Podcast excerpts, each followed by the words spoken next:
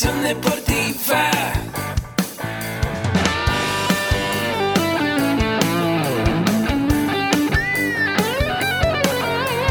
Yo soy Ahmed. Somos guerreros.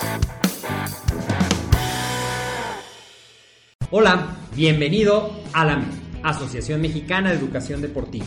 Soy el doctor David Lezama, presidente de AMED, y es para mí un gusto darte la bienvenida a estos podcasts.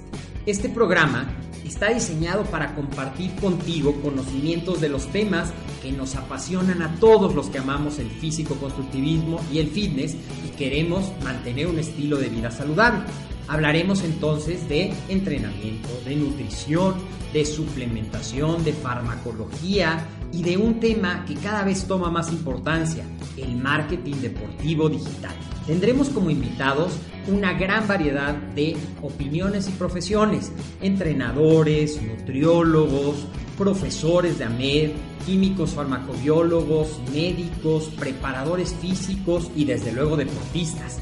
Sus historias, consejos y testimonios te ayudarán a aumentar tus conocimientos y desde luego también tu número de entrenos de clientes, haciendo más exitosa y profesional tu profesión de entrenamiento deportivo. También aprenderás técnicas más eficaces del marketing que te ayudarán a monetizar esta profesión. Si quieres saber más de nosotros, visítanos en la casa virtual de la familia Med, www.amedweb.com. Hola, ¿qué tal amigos? ¿Cómo están? Muy buenos días, muy buenas tardes, muy buenas noches, dependiendo el horario en el que me estés escuchando. Es un gusto enorme volver a estar aquí contigo en este espacio. El día de hoy me encuentro bien contento por tener la presencia de un gran experto en su ramo, en el entrenamiento, en el acondicionamiento físico, un gran ser humano, una persona dispuesta y siempre enseñando más y más y más cosas. Hoy nos encontramos con el doctor Augusto y les platico un poquito del doctor, quien tiene una formación como licenciado en cultura física. Además, tiene dos maestrías, una MAFAR en acondicionamiento físico de alto rendimiento, la cual la estudió en Alemania, y la otra maestría es en metodología del entrenamiento deportivo, en el Instituto Fajardo de Cuba. Además, tiene su doctorado en metodología del entrenamiento deportivo, también en Fajardo, y un doctorado en actividad física y entrenamiento deportivo en España. Por último, un postdoctorado de fisiología del ejercicio. Y en resumen, amigos, más de 24 años ya en el ámbito deportivo, profesionalizándose y hoy vamos a tenerlo aquí en el espacio para que nos pueda compartir un poquito de su historia, también nos platique un poquito de su formación, su inicio en el deporte, la profesionalización y la importancia que ha tenido en su vida y así también él nos comentará la licenciatura en acondicionamiento físico y recreación, cómo es que este vehículo puede ayudarte a alcanzar tus sueños, profesionalizarse y así ayudar a toda la gente a lograr sus objetivos. Hola doctor, ¿cómo estás?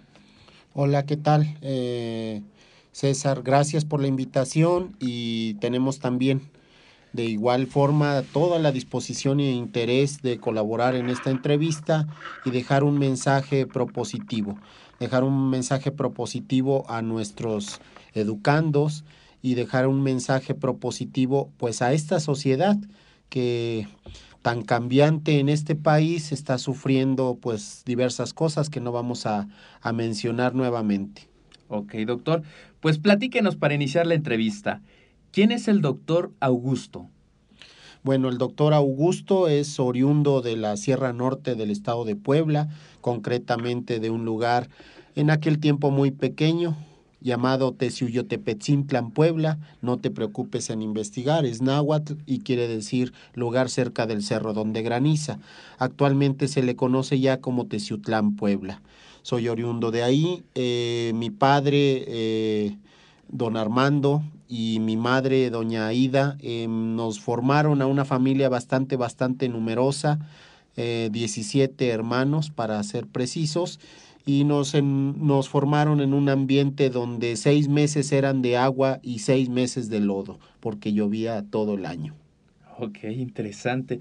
Cuéntenos, ahorita que estamos tocando este tema, sobre su historia, sobre ya pudimos ver los hermanos, la familia. Cuenta, cuéntenos de su infancia. ¿Cómo era su infancia en ese entonces? Pues era bastante, bastante ecológica, como se dice hoy en día. Era de mucho, mucho movimiento, por necesidad, por gusto y también porque el, el terreno agreste así lo demandaba. Entonces era una, fue una infancia muy feliz, fue una infancia muy contento en el cual pues aprendimos muchas cosas, este viajábamos a la hermana República de Chignautla, Puebla, lugar de, de los nueve manantiales y nuestras excursiones eran prácticamente todos los días alrededor de pues del terruño que habitábamos. Entonces, este fue una infancia muy feliz a donde recibí pues una formación tradicional, una, una, una formación humana en el cual veía el ejemplo de mi padre al ser responsable pues y trabajar en el, en el hospital más grande de la región y de la responsabilidad que él tenía para el servicio que debía de prestar. ¿A qué se dedicaba su padre? Mi padre era el jefe de mantenimiento del hospital Maximino Ávila Camacho. Entonces, este, él pensaba mucho en las personas y en lo importante de su labor, ¿no? Muy bien. Ahora que nos platica esto, también me, me me resulta muy interesante saber, ya con todos los grados, toda la formación que tiene, cómo es que es el inicio en el deporte, en el acondicionamiento físico, en todas estas vertientes de usted, doctor. ¿Cómo es esa, ese inicio? Bueno, ese inicio fue multideportivo. Ese inicio fue primero en el voleibol de sala. Después eh, dejamos el deporte por pensar que, que este deporte tan bonito como es el voleibol de sala nos iba a desarrollar ciertas preferencias eh, relacionadas hoy en día con la banderita de varios colores, etcétera, Sí. etcétera. Estábamos este, eh, inexpertos en esta cuestión y dejamos el voleibol, nos fuimos al fútbol, eh, fuimos jugadores de nivel llanero, ¿sí? jugábamos en pasto árabe, si conoces el pasto árabe, ¿Cuál es el pasto árabe? la tierra. Ah, ok. Entonces jugábamos en canchas de tierra y este de ahí nos fuimos al baloncesto, a donde pues lo practicamos durante mayor cantidad de años, ¿no? Así fue el inicio en, en la parte deportiva de, de tu servidor. Ah, ok. Muy bien. Voleibol de sala y posteriormente pasamos a la otra disciplina. Y platíquenos un poquito más, doctor. Ya estábamos hablando en esta tónica de la infancia, la adolescencia. ¿Cómo empiezan sus inicios con todo este estudio que usted ha formado durante muchos años? ¿Cómo empiezan sus estudios? Si nos pudiera platicar cómo eran sus ép- épocas de estudiante.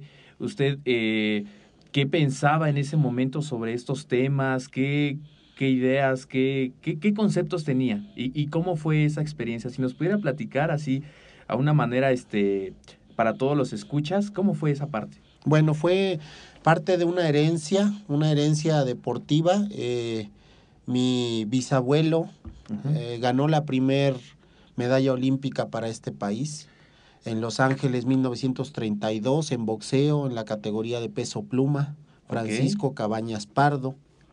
Sí. Entonces, este, pues él aportó en ese tiempo eh, pues un, un- un linaje hacia la parte de- del deporte. Después se dio con eh, la incorporación de un tío en el equipo de fútbol profesional Zacatepec, cuando el equipo Zacatepec estaba en primera división. Yo iba y observaba los entrenamientos, entrenamientos de, de estos futbolistas de aquel tiempo, y decía, yo quiero participar en eso, quiero ser eh, un trabajador de esta área sin tener todavía la idea del cómo y el hacia dónde dirigirme. Por eso es que hoy en día, eh, cuando veo eh, lo que están haciendo en esta institución, pues me doy cuenta que verdaderamente hemos mejorado en muchos aspectos, porque pues en aquel tiempo fuimos prácticamente con ensayo y error, como nos fuimos descubriendo. Ok, entonces puede decir que el primer acercamiento es su abuelo, su tío. Ese fue como el... eh, nace ahí eh, el querer dedicarse a esta parte. Así es, nace de ser rechazado eh, del heroico colegio militar a donde concursé para ingresar a la escuela de artillería Sí. por un gran, gran psicólogo que me hizo una valoración y que me dijo, este, vete de regreso a tu pueblo porque tú lo que quieres es bajar por la avenida principal de tu pueblo portando nuestro uniforme de gala. Entonces, este, ¿Cómo fue- se sintió en ese momento? en ese momento pues fue bastante, bastante fuerte, sí, pero han pasado los años y me doy cuenta de la gran capacidad que tuvo ese psicólogo Ajá. porque habiendo pasado la, la prueba médica y la prueba física bastante bien, afortunadamente, me di cuenta que esa parte que él detectó era, era real, que iba yo a tener problemas cuando pues esa exigencia se llevara a más. Entonces le agradezco a aquella persona que en su momento pues le ofendí. Sí. ¿Cómo es ahora que cambia su vida con esta parte que nos está comentando, con este psicólogo? pues es mm, más integral, buscamos eso, se menciona tanto, tanto, tanto que una formación integral, que una educación integral, etcétera, se menciona tanto y cada vez es más difícil eh, tenerlo. ¿Sí? Estamos recargándonos en un aspecto o en otro y nosotros mismos nos desequilibramos. Entonces le apostamos, en mi caso, todo a la parte profesional y desgraciadamente cometemos el, el error de abandonarnos en la parte personal.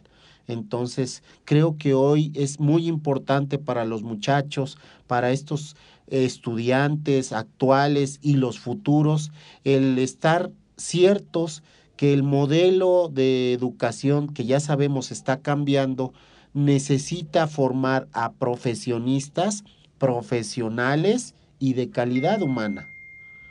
Ok, interesante. Eso es muy cierto.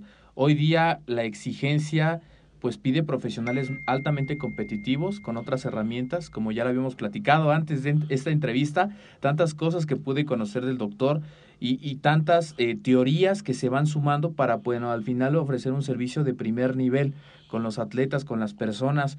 Yo creo que el, el poder trabajar con seres humanos es la parte pues más retadora porque al final no es como trabajar con una maquinita, con un sistema, con un proceso. Es todo un mundo, un ser humano entra en juego. Ya me comentaba la, la psicología, la fisiología, diferentes estudios.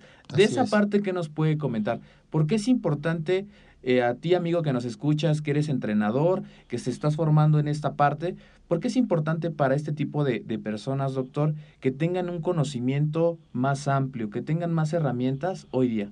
Bueno, eh, ya tocaste el punto y lo hiciste muy bien.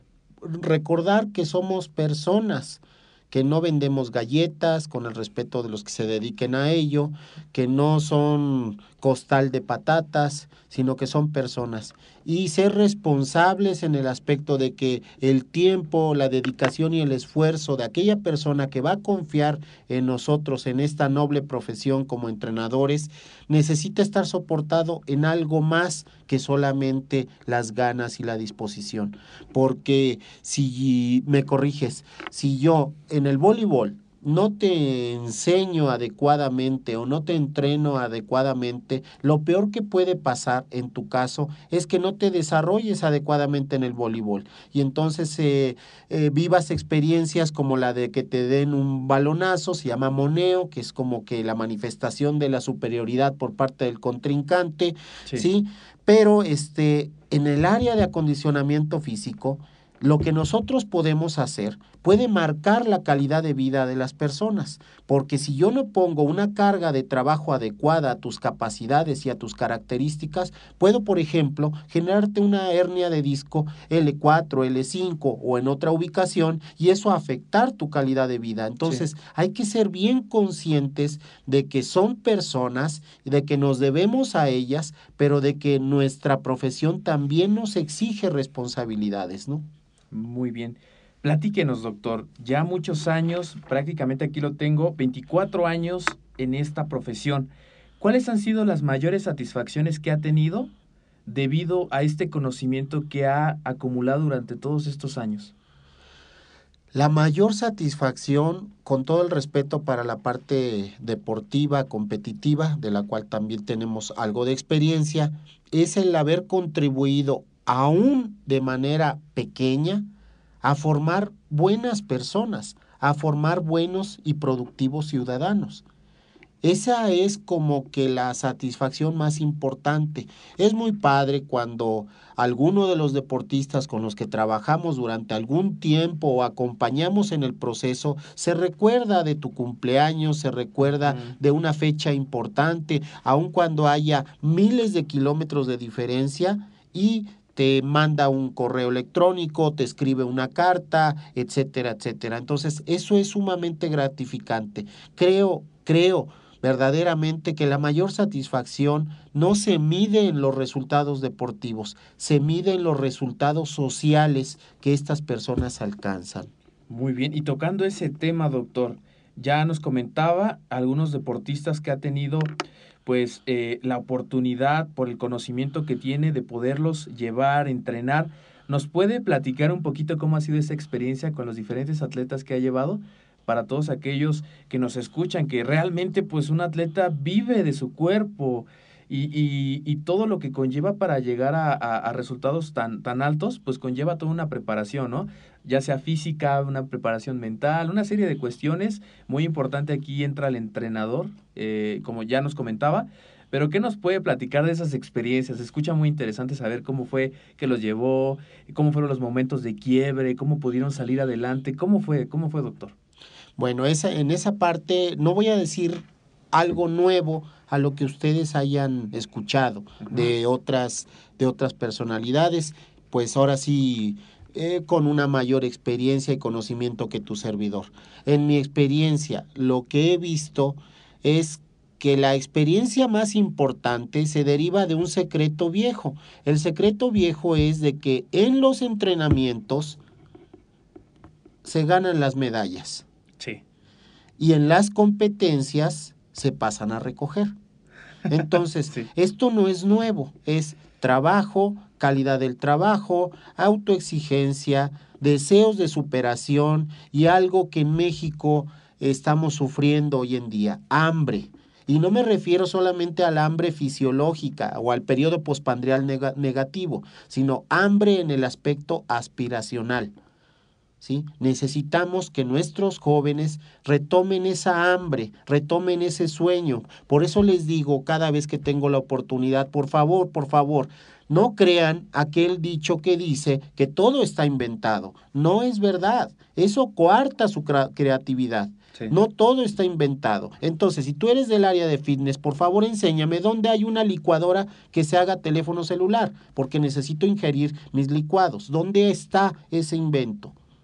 No existe. No existe. Hay que crearlo y será el tiempo de ellos el crear todas esas situaciones que van a solucionar problemas del hoy y del mañana. Entonces, creo yo que la creatividad es algo que todos los días se entrena y que el entrenador debe de ser hoy en día un conductor del conocimiento, un conductor del autodescubrimiento, un conductor para generar personas deportistas o atletas que sean independientes. El tiempo aquel en el que un entrenador decía, este deportista es casi, casi de mi propiedad, hoy en día me, causa risa. Cuando escucho y me dicen, yo hice a tal o a cual deportista, y yo les digo, discúlpame, lo hicieron sus papás, tú solamente los entrenaste. Así es. Excelente. Ahorita también que nos eh, tocaba este tema, los problemas que vivimos hoy como sociedad, si no nos vamos muy lejos de nuestro país. Hay muchos problemas en la salud, muchas enfermedades crónico-degenerativas, hábitos que no son los más adecuados y a veces ah, me ha pasado a mí que aunque la gente tenga las ganas, la información a veces no es la correcta, no está a la mano de toda la gente. ¿Qué nos puede platicar y por qué es importante hoy, además de esta parte que es la profesionalización, por qué es importante hoy por todos los problemas que estamos abordando? ¿Cómo podemos entrar nosotros como licenciados en acondicionamiento físico y recreación para solucionar ese tipo de asuntos? Bueno, es bastante compleja tu pregunta porque contempla pues varias aristas y varias situaciones. Eh, requiere pues un tratamiento multifactorial pero lo vamos a abordar desde esta perspectiva. Sucede, sucede que este mundo es cambiante y que si los jóvenes escuchan a tu servidor con esa formación que ha pretendido ser una formación profesional, sepan que su servidor les dice que el tiempo de ellos, el tiempo de ustedes es más complejo que el de nosotros y el de nuestra generación, que hoy en día no hay certeza en las cosas, que hoy lo que se da como un hecho, mañana a primera hora deja de serlo. Así Y es. esas situaciones tan cambiantes demandan una gran capacidad de adaptación. Por eso, te paso el tip, ¿sí? El, el preparador físico, el entrenador, el instructor necesita manejar una personalidad camaleónica ¿Cómo es eso? camaleónica, que de acuerdo al entorno yo adopte, ¿sí? El disfraz o la vestimenta acorde al entorno. No estoy diciendo hipócrita, estoy diciendo camaleónico. Y entonces si tengo personas que demandan más por la parte kinestésica, atender esas necesidades de acuerdo a la- al canal de predominio. Si requieren más en el apoyo psicológico, tener las herramientas para estimular esa parte. Por eso el entrenador, el especialista, hoy en día necesita ser adaptable, adaptable a una serie de situaciones que son cambiantes y más difíciles que en nuestra generación. Ah, ok. Entonces se me viene a la mente, por ejemplo, herramientas que yo pueda tener para elaborar un entrenamiento, dependiendo, por ejemplo, también las capacidades del sujeto, dependiendo del clima, dependiendo, por ejemplo, aquí lo analogo un poquito con la alimentación, que todo va ligado. Eh, conocer todos esos aspectos o todo el contexto que rodea un sujeto para poder adaptar a lo que esta persona requiere y el objetivo que tiene. Es correcto. O sea, se puede decir que todo esto es personalizado, cada persona un mundo, y por eso es la importancia, como decía, de manejar diferentes eh, disciplinas. Así es. ¿Ok? Y nos hablan, nos dicen y nos repiten que el entrenamiento debe de ser individualizado, cuando en realidad, en la realidad, muy pocas veces se sigue. ¿Y por qué cree que pasa eso? por situaciones de tiempo, por situaciones de ignorancia por parte de algunos entrenadores, por situación de cosmovisión, pensar que lo que me resultó a mí deba, deba de funcionarte a ti Y no sucede. y no sucede. Entonces aquí queremos compartir algo con tu, con tu auditorio y decirles, en 28 años de trayectoria, 28 años de experiencia, me he dado cuenta de las tres preguntas, tres preguntas candado para saber si lo que tú estás haciendo o indicando a tu entrenado, a tu deportista o a tu atleta es correcto. Las tres preguntas anoten, recuerden por favor y compréndanlas. La primera pregunta es ¿qué? ¿Qué? ¿Ok? La segunda pregunta es ¿para qué? Listo. Y la tercera es ¿por qué? ¿Por qué? Si yo puedo responder a estas tres preguntas, voy por buen camino. Es correcto. Si respondes positivamente a las tres, quiere decir que metodológicamente lo que estás indicando es correcto. Pero si una, una, bas- una basta, una resulta negativa, quiere decir que lo que estás indicando no es correcto. Ok. Increíble. Pues ya saben amigos, yo ya tomé mis notas, tomen sus notas para que ustedes puedan pues evaluar realmente esta parte, como decía el doctor. Si no podemos contestar solo una, metodológicamente no está correcto. Muy interesante, doctor. Eh, pues aquí también entrando un poquito ya a la licenciatura en acondicionamiento físico y recreación para todas aquellas personas que están buscando profesionalizarse, que ya han tomado algún curso, alguna certificación, algún diplomado, pero quieren hacer de esta licenciatura su proyecto de vida. Como usted se ven a 5, 10, 20, 30, 40 años desarrollándose en este medio, pero tienen dudas, tienen miedos, no conocen un contexto general. Sabemos que usted se fue a, ha estudiado en España, en Cuba, en diferentes partes del mundo, ha visto otras cuestiones afuera. ¿Qué les puede compartir a ellos que están deseosos de estudiar, pero algo los detiene? ¿Qué les puede compartir? Bueno, primero que, que es mejor siempre arrepentirse de lo que hiciste que de lo que no hiciste. Sí, Y eso aplica a todos los órdenes de la vida, no solamente a la parte deportiva, no solamente a la parte profesional. Entonces, verdaderamente creo que es tarde cuando ya no contamos con el privilegio de la vida. Es cuando realmente algo es tarde.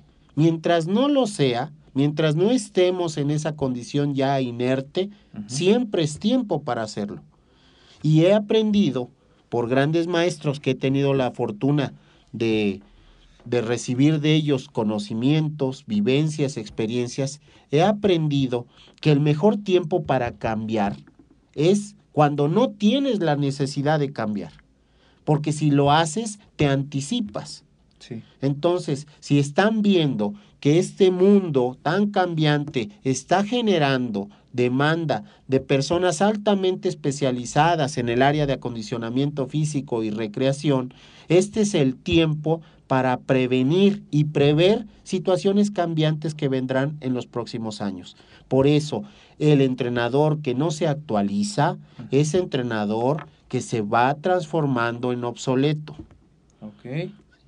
No es suficiente tener una experiencia medida en años. Un jefe que tuve extraordinario, el ingeniero Raúl Arizaga Ibarra, ¿sí? Cuadro mundial de Juegos Olímpicos México 68, etcétera, maestro emérito, me dijo, no busques tener la experiencia de 20 años, busca tener la experiencia de un año repetida 20 veces. Wow, qué gran filosofía. Muy bien. ¿Qué tal amigos? Pues es gran conocimiento de pues un gran ser humano, un gran profesionista en su ramo. La verdad es que yo me quedo con un muy buen sabor de boca con todo lo que estoy aprendiendo, estoy tomando muchas notas. Además, eh, doctor, pasando al tema de la licenciatura, que pues el día de hoy el doctor eh, se presentó aquí en AMED para pues compartir su clase como cada fin de semana, eh, porque ustedes se presentan un fin de semana de clases cada mes. Entonces, porque es un formato semipresencial.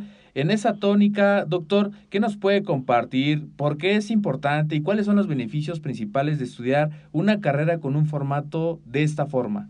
Hoy día para los jóvenes que queremos ah, desarrollar en esto. Bueno, este formato tiene varias ventajas. Uno de ellos es la rapidez. Sí. La rapidez en, la cual tú cursarás una licenciatura, o sea, realizarás estudios formales. Y la velocidad de eso implica, pues, de que tendrás dos años, ocho meses para obtener el grado de licenciado en acondicionamiento físico y recreación. Perdón por la comparación, sé que, sé que son otros tiempos, pero en mi tiempo esto te requería cinco años.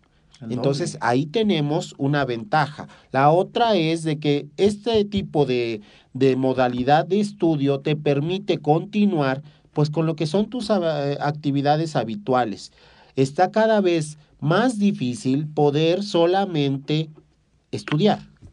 Cada vez es más complejo solamente dedicarse a una sola cuestión. Así ¿O es. acaso en los empleos solamente te contratan para realizar una actividad? No. ¿Verdad que no? No. Es una situación que se está dando cada vez con más frecuencia. Así es. Entonces, dentro de las eh, ventajas, enormes ventajas que tiene este esquema es la celeridad, la adquisición de conocimiento significativo, la, la adquisición de conocimiento práctico y aplicable en la inmediatez, etcétera. Entonces, ahí está un gran nicho de mercado para los futuros estudiantes o nuestros educandos ya en que están cursando su licenciatura porque tienen estas ventajas. Una modalidad de estudio que se adapta casi, casi a tu estilo de vida. Increíble. Pues ya lo saben amigos, ya compartió el doctor aquí las grandes ventajas, sistema semipresencial, duración dos años, ocho meses, a comparación de lo que él estudió en una licenciatura cinco años, además de que pues tú que me escuchas, que te gusta el estilo de vida saludable, que además pues tienes eh, o pasas tiempo con tu familia, que haces una serie de actividades extras, pues también puedes estudiar esta carrera asistiendo solamente un fin de semana a clases presenciales cada mes. Y ahorita que platicábamos esto, doctor, ¿dónde pueden eh, los jóvenes, los egresados de la licenciatura en acondicionamiento físico y recreación trabajar? Porque ya sabemos que esta carrera está enfocada en cinco principales áreas de formación. ¿Ellos dónde se podrían desenvolver ya en el ámbito laboral? Qué buena, buena pregunta. Si, si no fueras eh, profesional del área en la que te desempeñas, tú deberías de haber sido dermatólogo. ¿Sí sabes por qué? ¿Por qué? Porque te gusta ir al grano, al punto. Ok, esta carrera es tan noble que te permite desarrollarte en varios campos, aunque algunos, desgraciadamente, están saturados, porque la mayoría de los licenciados así lo hace. Solamente se vierten hacia lo que es el área de resistencia muscular. ¿sí? Se Sí. van a un gimnasio, ya sea con aparatos de pesas o se van a un gimnasio de modalidad funcional. Cuando nuestra carrera es para mucho más que eso. Así es. Puedes trabajar en un gimnasio, puedes trabajar en un gimnasio tradicional o funcional, puedes trabajar en una clínica de rehabilitación física, pero también debo de decirte, áreas que no están desarrolladas en México. Puedes trabajar en un gabinete de cirugía plástica. Para aquellas personas que van a ser susceptibles de un tratamiento quirúrgico estético y entonces con tus conocimientos puedes coadyuvar a potenciar los efectos que la cirugía va a ocasionar en ese paciente. Pero estás adivinando, eh, para que el cirujano plástico crea en, en nuestro trabajo, necesitamos contar con una educación bastante, bastante cimentada, cimentada en la ciencia, porque él trabaja con ciencia. También podemos desarrollarnos en lo que son los espacios al aire libre. ¿Qué Sí. te parece el parque que está enfrente de tu casa y llevar un gimnasio ambulante a ese parque? No, pues estaría increíble. No habría ninguna limitación para que yo pueda. ¿Cuántos has visto? ¿Cuántos gimnasios de ese tipo has visto? Ninguno. Tenemos esa oportunidad. También tenemos la oportunidad de ir a las empresas. Sí. a donde el principal valor de las empresas es el personal Sí. y que estas personas que dedican horas a ser productivas para la empresa retomen y recobren ¿sí? movilidad, capacidad funcional, condición física para que sean más productivas para las empresas. Así es. Y desgraciadamente ahí la invitación y el nicho de mercado, ¿sí? No se vierten sobre esa parte, tampoco sobre cronismo deportivo, siendo que somos los especialistas del área. ¿Por qué no ir hacia la parte de cronismo deportivo? Sí. Sí, hay tanto nicho y tantas op- opciones que a veces uno se limita, como dice, solamente a la parte de la resistencia muscular, cuando nuestra formación es integral. O sea, podemos abarcar un sinfín de opciones, pero claro, como dice, y yo siempre sé- he sido partidario de, de- de esa idea, todo basado, cimentado en ciencia, en libros, en bibliografía, en hechos. Ayer platicaba un poquito de esto en una plática que tuve la oportunidad de dar. Eh, a veces es muy directo y muy frío lo que se dice, pero creer más en los números, en las planificaciones, en los resultados, que muchas veces en la opinión o porque a mí me funcionó, pues te va a funcionar a ti. Cada cuerpo es distinto. Yo creo que eso es lo que más he aprendido de usted, saber que cada persona y cada, mun- cada persona, en toda su complejidad, es distinta a otra persona y poder orientarla a lo que ellas están buscando. Pues muy bien, doctor. ¿Alguna otra aportación que nos pueda dar a todo el público que, que, que, que nos escucha, que está deseoso de ya profesionalizarse? ¿Y qué, qué aportación nos puede dar? La aportación sería eh, con la presentación de una invitación, de una invitación para que las personas que son amantes del desarrollo físico, que son amantes del desarrollo estético corporal, vean en su actividad una base para construir realmente lo que es un estilo de vida saludable. El estilo de vida saludable no solamente se circunscribe a una alimentación saludable y a realizar ejercicio.